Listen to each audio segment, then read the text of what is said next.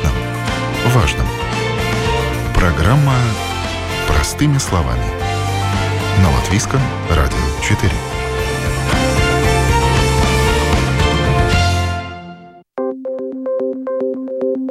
Вы слушаете программу «Простыми словами» в студии Юлия Петрик. Доброе утро. Все планы второго пенсионного уровня по итогам прошлого года находятся в большом минусе. Ни один из них не показал прибыли. На первый взгляд кажется, что накопление будущих пенсионеров на грани катастрофы. Но эксперты уверяют, что это не так. Если смотреть за более длительный период, например, за 10 лет, то планы в небольшом плюсе. Эксперты говорят, что падение и взлеты на финансовых рынках – это нормальная ситуация. Что могут сделать будущие пенсионеры с их вложениями, чтобы нивелировать возможные свои потери накоплений и каковы перспективы прибыльности пенсионных планов второго уровня, обсудим с экспертами в ближайшие полчаса. Представлю гостей в студии Латвийского радио 4 по порядку. Доктор экономических наук, эксперт по пенсиям Эдгар Вольский. Здравствуйте. Доброе утро. И руководитель компании, управляющей пенсионными фондами НВЛ Андрей Мартынов. Здравствуйте. Доброе утро.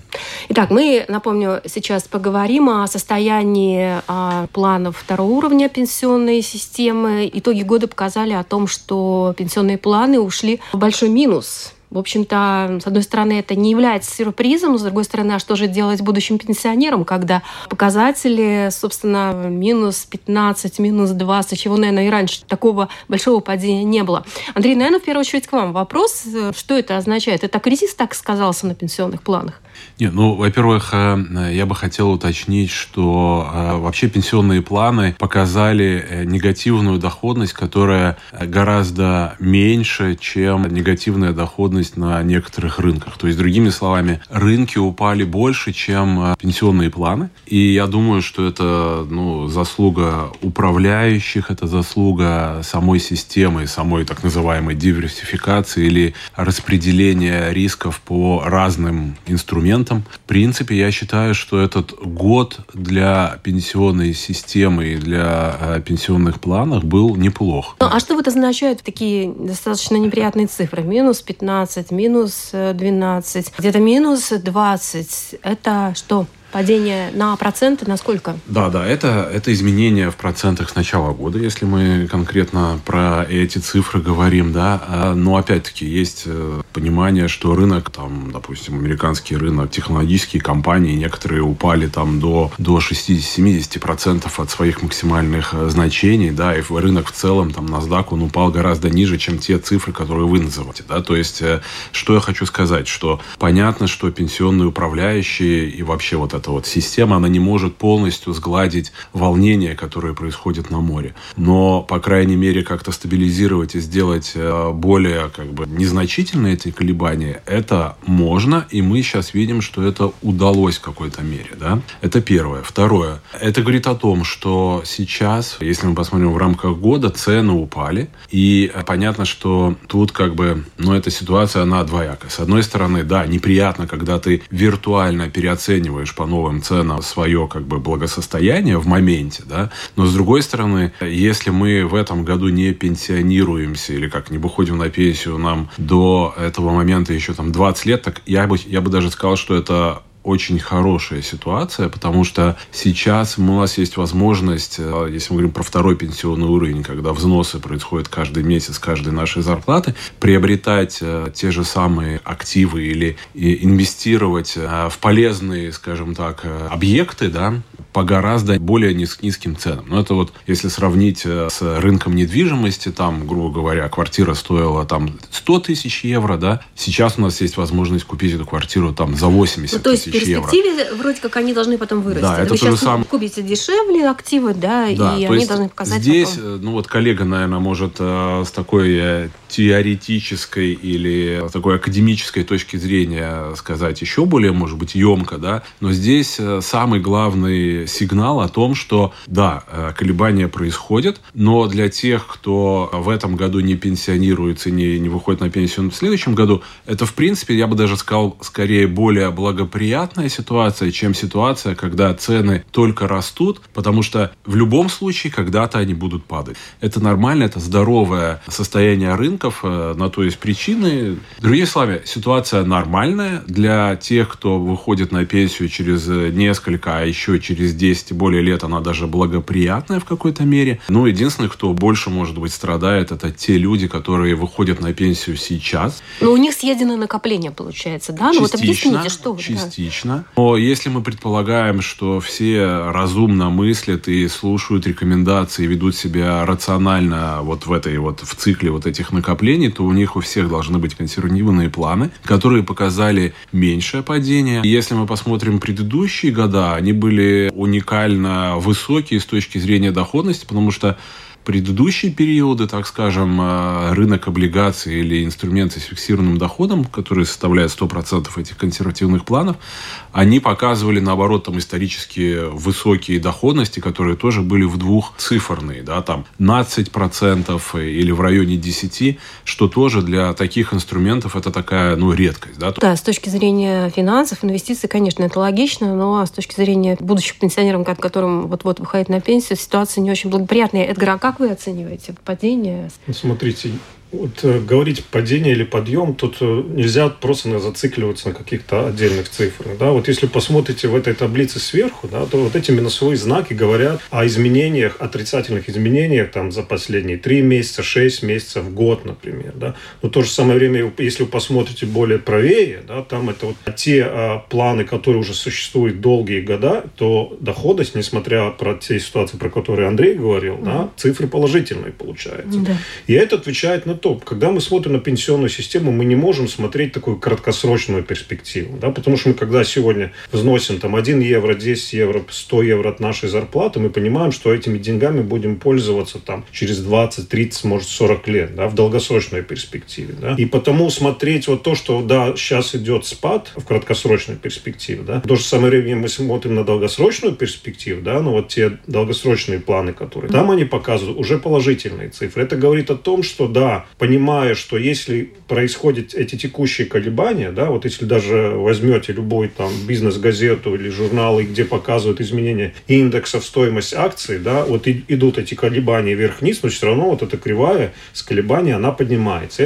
И вот эти как раз показатели, вот 5, 10, 15 лет, а идея в том, что, скорее всего, долгосрочная перспектива, они всегда будут положительны. И это говорит о том, что сегодня мы живем э, в обстоятельствах высокой инфляции. Это что значит? Что каждый наш евро, который мы сегодня получаем, он как бы теряет просто в годовом понимании свою стоимость. Но в то же самое время, если мы видим, даже если там стоит в течение года там падение минус 2 или 3 процента, мы все равно знаем, что стоимость моего актива, который э, вложили, он все равно падение, оно превышает. И то есть стоимость моего актива, это будущее, мой пенсионный капитал, он все равно положительным получается. Да?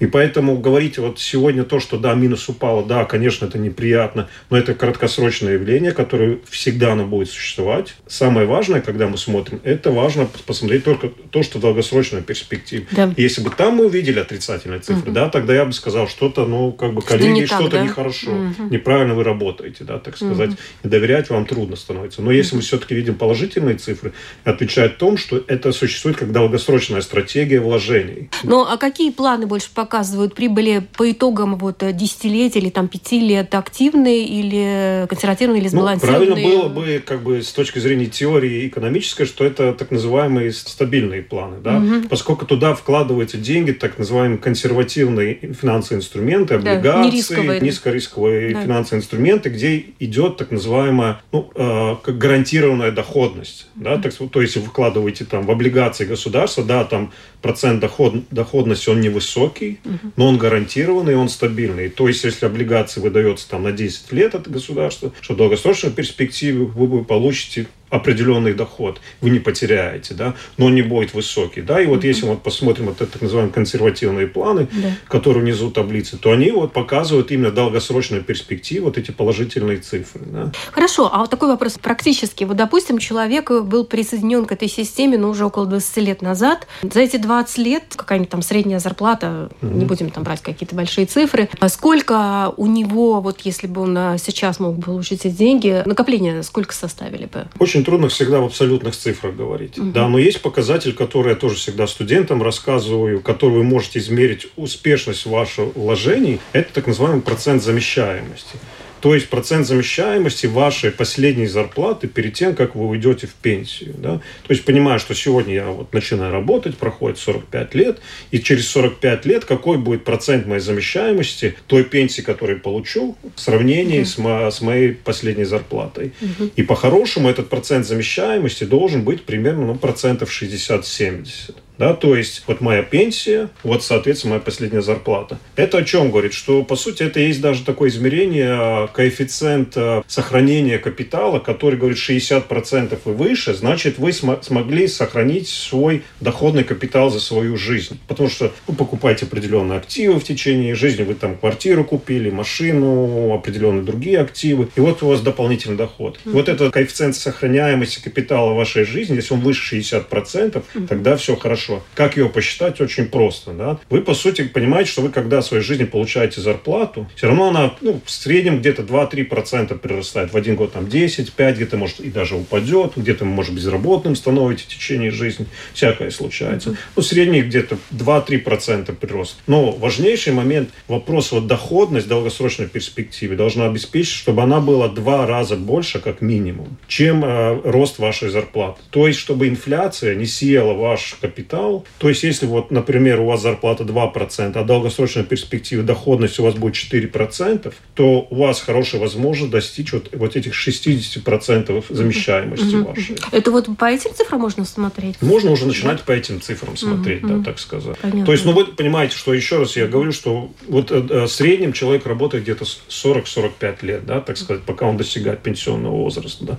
И если в течение в среднем, я опять усредняю, да, так сказать, ну вот раз зарплата растет 2%, скажем, доходность будет 4, 5 или выше процентов, да, то вы достигнете уже 60%. То есть качество вашей жизни при выходе на пенсию, она сохранится. И это вот, вот те цифры, которые люди должны помнить и думать, да, так сказать. Потому что в абсолютных цифрах для одного 100 евро э, мало или много, для того 1000 много или мало, это очень трудно измерять, получается. Да, когда ты уже так э, говоришь в процентных соотношениях, это уже отвечает угу. на определенный вопрос. Хорошо, а вот те люди, которые сейчас выходят на пенсию, у которых которых произошло падение, они а, хотя бы получат те деньги, которые вкладывали, или, может быть, они даже будут в каком-то минусе? В этом году, который уходит? Ну, хотя бы возьмем этот год, следующий год. Ну, там надо посмотреть статистику у Министерства благосостояния, но мое понимание, что сегодня, да, люди уже достигают, вот те, которые уже участники второго пенсионного уровня, они сегодня выходят на пенсию, их вот уровень да, замещаемости где-то, вот последний я читал статистику, где-то 56-60%. Mm-hmm. То есть, по сути, то решение, решение, которое было принято 25 да. уже лет обратно, то я считаю, было уже правильно. С пенсия не упадет, но, по крайней мере... Ну, не столько, сколько не... пенсии. Да, вы же да. понимаете, мы же говорим, ну, да. не ну, сколько пенсии, а качество жизни да, сохранить для человека. О новом, непонятном, важном. Простыми словами. На Латвийском радио 4. Напоминаю, вы слушаете программу «Простыми словами». Сегодня обсуждаем тему фондированных пенсий. Из-за потрясений в экономике все планы второго пенсионного уровня по итогам прошлого года находятся в большом минусе. Ни один из них не показал прибыли. Что могут сделать будущие пенсионеры с их вложениями, чтобы нивелировать возможные свои потери накоплений и каковы перспективы прибыльности пенсионных планов второго уровня, рассказывают Гости Латвийского радио 4, доктор экономических наук Эдгар Вольскис, глава компании Inwell, управляющий пенсионными планами, Андрей Мартынов.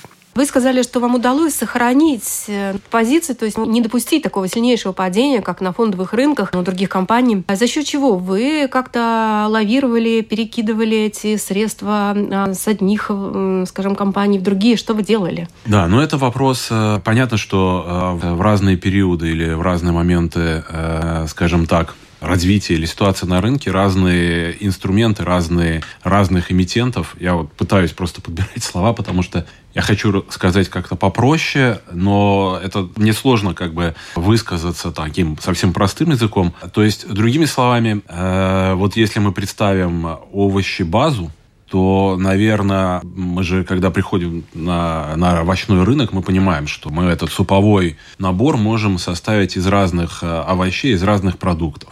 И не всегда э, сорт определенного картофеля, там, моркови или другого какого-то овоща, они э, меняют свою стоимость на рынке по-разному. То есть наша задача, приходя на, на рынок, обеспечить то, чтобы качество супа было э, хорошим и вкусовые, и питательная ценность была достаточно высокой, но в то же время стараясь э, создать вот этот вот э, букет или создать вот эту вот вот этот вот котел вот этого супа, сварить суп из из овощей, которые при, э, может быть, в, в, в реальный момент времени оптимально соответствуют э, питательной ценности, стоимости и качеству. Ну, вот что-то в этом роде, да. То есть, другими словами, мы каждый день, но смотря с долгосрочной перспективы, мы э, выбираем те инструменты, в которые вкладывать. Они имеют очень много различных параметров, которые влияют на их э, стоимость как в долгой перспективе, так и в краткосрочной.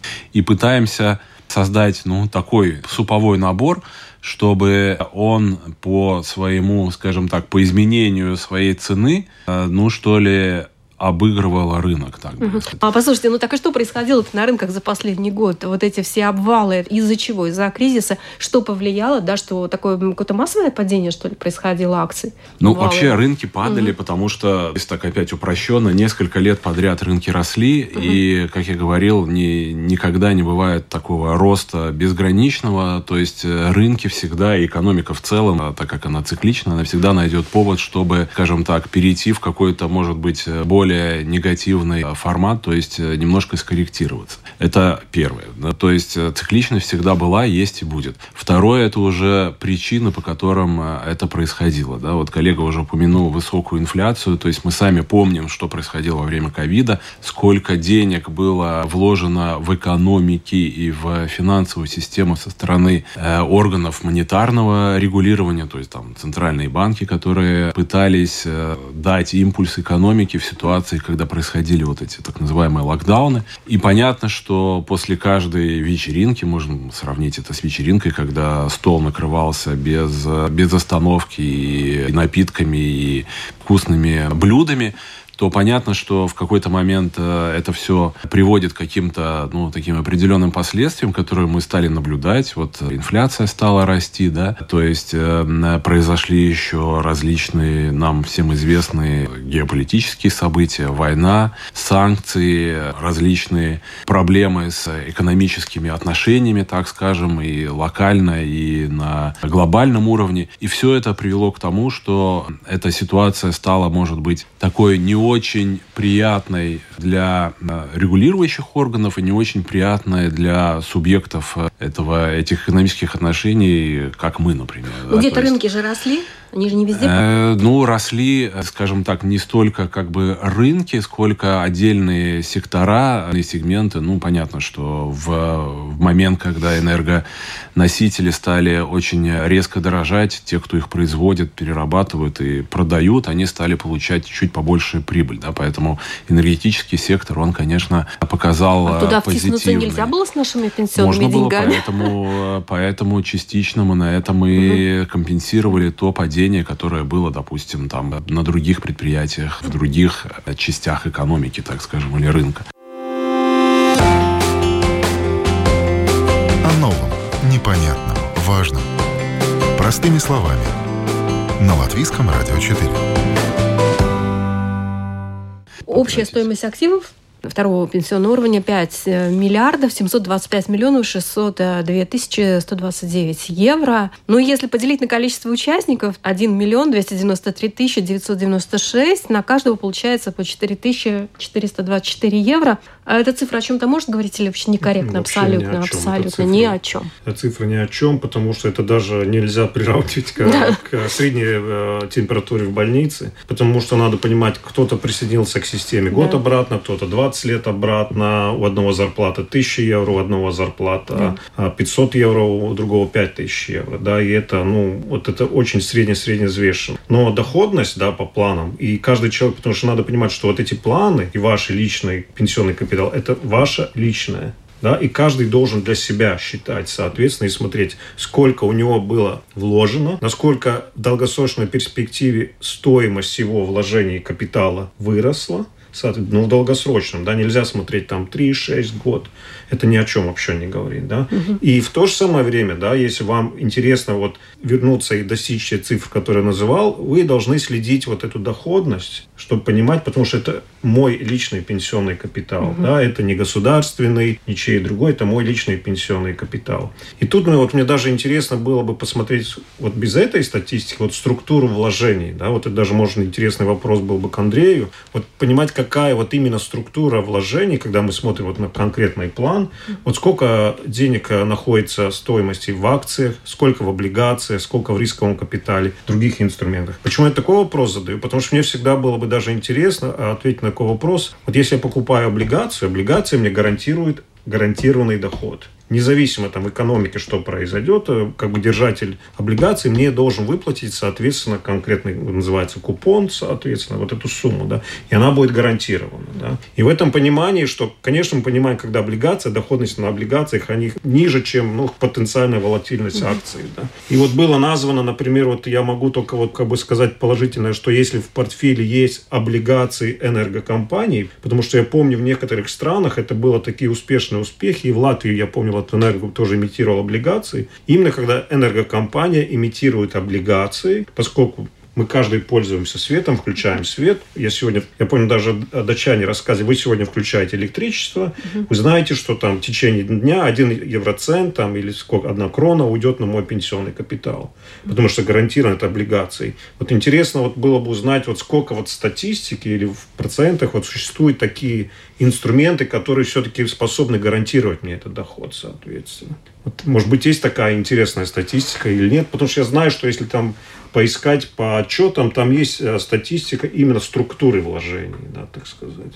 Да, ну, э, абсолютно прав э, коллега, да, у каждого пенсионного плана на Монопенсии ЛВ есть э, так называемые квартальные отчеты, сообщения, и там вся эта структура каждого портфеля обозначена на географически, и по секторам, и по инструментам, и там можно А посмотреть. где это можно найти? На монопенсии ЛВ, да. да? Там поглубже поискать. Там есть. Да, и там есть э, комментарии конкретного управляющего и много полезной разной информации. То есть э, было бы неплохо, если бы каждый из участников хотя бы раз в год э, просматривал это просто для информации. На Монопенсии ЛВ там есть категории этих пенсионных планов. Консервативные там вообще нет акций, там ноль. А Есть балансированные до 25%, и они так и составлены до 25% э, в акциях э, и в инструментах с, ну, с таким с дополнительным риском. Да? Э, Соответственно, есть 50%, 75% и 100%. Да? Если так упрощенно смотреть, то они все категоризированы, и там можно посмотреть, какая, ну, скажем так, картина в данный момент у каждого плана. Эти цифры, которые, или вот эти вот объемы в риск, вложения в риск, они максимальные. Это не значит, что так э, управляющий и структурирует э, ну, в полном объеме. И вы видите, что доходность, она тоже различается. И понятно, что это различие вот этой доходности зависит от того, как управляющий приверженец какой философии или какого смысла вот этого управления. То есть есть те, которые полностью копируют или, скажем так, очень пассивно управляют э, этими пенсионными планами. То есть та пропорция, которая прописана в в условиях или в правилах этих планов, которые тоже можно прочитать на Монопенсии ЛВ, они ей очень строго следуют и не меняют, то есть у них нет такой, э, скажем так, практики, но они об этом объявляют, э, что они э, меняют эту пропорцию в зависимости от тех событий на рынке, которые происходят. Понятно, что мы все это делаем в какой-то в долгосрочной перспективе, мы не делаем, не знаю, ни одного управляющего, и точно этим никто не занимается в Латвии, в рамках там одного дня, одной недели, месяца и даже, может быть, и полугода и года. Но есть те, которые увеличивают риск и уменьшают риск даже в рамках вот этих вот рискованных, более или менее рискованных портфелей. Это пропорции акций и облигаций. Фиксированным доходом и без э, фиксированного дохода инструментах. А если человек видит, будущий пенсионер видит, что его планы, в общем, низкая доходность и падение очень существенное, видит, что он не туда вложил деньги, что ему делать, как ему выбрать э, тот план, который, ну или управляющего, именно управляющего, который будет эффективно справляться с этой задачей, что ему делать, посоветуйте? Ну, тут два, два шага. Первое, вы правильно сказали, сначала надо управляющего выбрать, и потом пенсионный план выбрать, да, угу. поскольку один управляющий может управлять несколькими планами, да, да соответственно, да. Потом следующий, наверное, в алгоритме решения был бы понимать, сколько ему осталось до момента, когда он выйдет в пенсию, да. В том понимании, что он сегодня там 20, 30 или даже там 35, может даже и 40 лет молодой человек, да, то он еще может вложить так называемые планы динамичные, потому что он еще способен рисковать сегодня, да, так сказать, потому что, вот, например, вот как Андрей назвал там цифры, где-то там может быть 30%, 20%, конечно, есть риск, что это может, может быть и 2, минус 20%, вы понимаете, да, но у вас еще есть время, так сказать, играть в положительном понимании, да, этого слова, да, и вы обращаетесь через э, Латвия ЛВ, идете на сайт vsa.lv и можете электронно сделать заявку и, соответственно, выбрать себе заинтересованный план. А, и вы, наверное, если не ошибаюсь, два или три раза в год это можете менять на сегодняшний день. И законодательство вам позволяет. И после вашего заявления ваши деньги будут, соответственно, переведены, ваш пенсионный капитал будет переведен из конкретного пенсионного плана А на пенсионный план Б. В сценарии, если у вас осталось мало времени до пенсии, да, вы уже как бы, ну, лучше не рисковать сегодня, да, так сказать. Вам важно сохранить вот это вот качество и величину капитала, чтобы его, ну, не пришел, пришел какой-то X неплохой день, через, даже через 5 лет, да, наступит опять какой-то кризис, будет падение минус 20%, и там, например, в течение месяца ваши деньги могут быть съедены. Поэтому вы идете, соответственно, выбираете консервативный план, смотрите, как он развивался в долгосрочной перспективе, да, мы говорим там 5-10 лет, мы видим, что там все-таки будет положительный прирост, и этот прирост сохранится. Я знаю, что вот я достигну пенсионного возраста, и я сохраню свой пенсионный капитал. И ответ такой, помните, я сохраню свое качество жизни, соответственно, да, в экономическом и социальном понимании. То есть вы можете его менять, да, в Латвии есть возможность выбирать. Соответственно, автоматически будут переносы, но ваша аргументация решения зависит, сколько ну, вам осталось до пенсии. Да. Можно позволить себе в 30 лет там, начинать рисковать, потому что, помните, все равно в течение оставшихся 30-35 лет эта вот кривая роста вашей стоимости, она все равно вырастет, она никуда не денется. Да, будет колебание вниз-вверх, но в долгосрочной перспективе она обязательно вырастет, и она будет быстрее в долгосрочной перспективе развиваться, чем инфляция. То есть покупательная способность вашего пенсионного капитала прирастет. И это важно. Даже запомнить. больше, чем инфляция, да? Больше, чем инфляция. В том и заключается вот эта часть второго пенсионного уровня, чтобы, ну, как бы первый уровень, где у нас реальные живые деньги, там как бы э, потенциальная инфляция это может съесть. Второй уровень, ну, это как бы вот как коллеги занимаются этим, сохраняют, чтобы инфляция не съела э, покупательную способность капитала. Именно.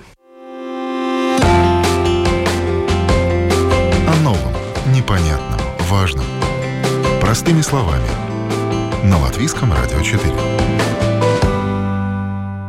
как раз подошло, наверное, время поговорить о том, что нам действительно без второго пенсионного уровня некуда не справиться с нашей демографической ситуацией, что это так необходимо. И с учетом еще опыта Эстонии, где все-таки разрешили забирать эти деньги, да, и у нас же тоже перед выборами была инициатива от политиков а, продвинуть законопроект, э, который разрешает до выхода на пенсию изъять эти деньги и на какие-то свои нужды направить, таким образом поступить. Ну, правда, с учетом того, что партия, которая продвигала, она вообще не прошла в парламент, то есть ну, идея, так скажем, так и была похоронена. То есть, ну, все равно мысль существует, и как вы относитесь к такой идее? Да? Именно идея... А, забрать, да, деньги. Ну, я очень отрицательно отношусь к ней, и даже был бы против по двум аргументам. Во-первых, вот вы понимаете, если вы сегодня забираете деньги да, из пенсионного плана, вы по-хорошему теряете где-то ну, процентов 20-30 своей будущей пенсии. Вы просто отрезаете себе ее. Потому что вы понимаете, какую-то часть, вот первый пенсионный уровень э, должен будет вам выплатить, да, но эта часть где-то составляет 50, ну там 60, ну, может в лучшем случае, от зависимости. Да. Оставшуюся часть вы просто вот так теряете физически на ровном месте. Да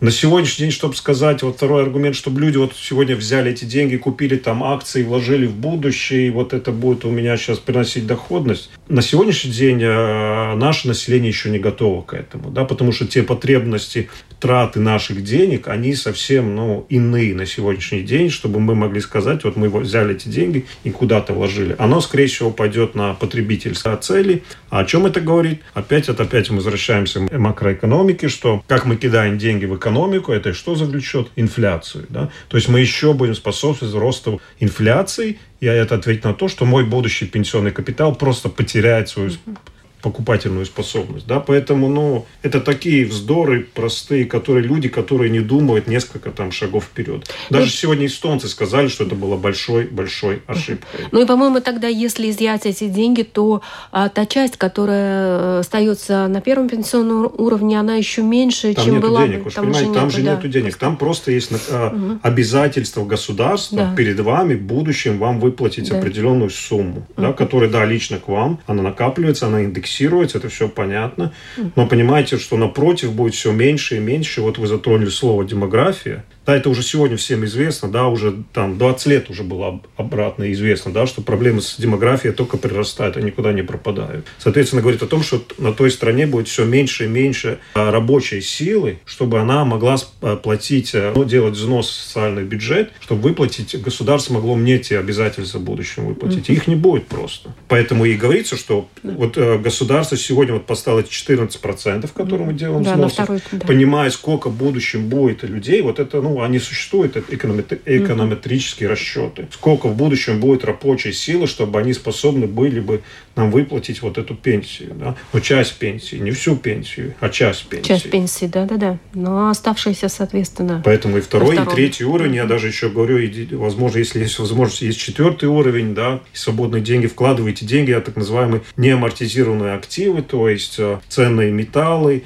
произведения искусства и земля это то, что никогда не будет ноль стоить. Всегда оно будет определенную сумму стоить. Да, с определенным колебанием, но в долгосрочной перспективе они будут дороже и дороже. Это ну, актив, который можно обменять на деньги, чтобы ну, получить какой-то капитал. Да, ну, собственно, позаботиться о своем будущем самостоятельно, да. То есть, только с первого уровня это просто, просто нереально. Понятно. Я надеюсь, что мы достаточно много сегодня узнали о пенсионной системе, успокоили людей, что не надо, в общем-то, паниковать, потому что эти падения на рынке это закономерно, и в целом, если смотреть за длительный период времени, то большинство планов показывают плюсовые значения. Означает это, что наш капитал все-таки имеет прирост, и те, кому выходить на пенсию не в этом году, не в следующем, ну хотя бы через 10 лет имеют шансы все-таки а, достаточный прирост к своей пенсии получить. Да? Я бы сказал, да. что не имеют, не имеют шанс закономерность э, смогут э, ощутить э, в своих пенсионных накоплениях. Но да. мы об этом несколько раз сегодня mm говорили, что в долгосрочной перспективе можно быть абсолютно спокойными. Я думаю, что главные риски для нас, как для будущих пенсионеров, они скорее исходят из той темы, которую вы затронули по поводу того, что упразднить второй пенсионный уровень, там, выплатить или национализировать и так далее, и так далее. Вот здесь я, вот как я, я как тоже субъект и потенциальный пенсионер, здесь я вижу больших рисков, чем те риски, про которые мы с вами сегодня говорили, про рынки и так далее. Uh-huh. В рамках того, что второй уровень стал наследуемым, да? Наследуемым, да, именно. Да, я да. думаю, uh-huh. что поводов так размышлять становится все меньше и меньше, потому что, ну, если я не доживу, ну, значит, э, это останется моим, скажем так, родственникам, там, семье да. и так далее.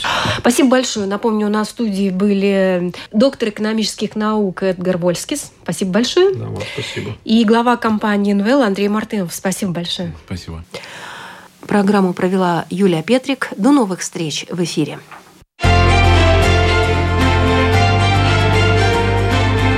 О новом, важном. Простыми словами. На Латвийском радио 4.